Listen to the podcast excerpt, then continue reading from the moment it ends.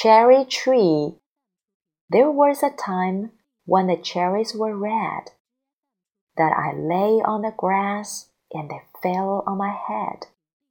The birds chirped and sang in the tree overhead, and I laughed in the grass when the cherries were red. But now, my dear tree, where the cherries were red, in frozen and gray.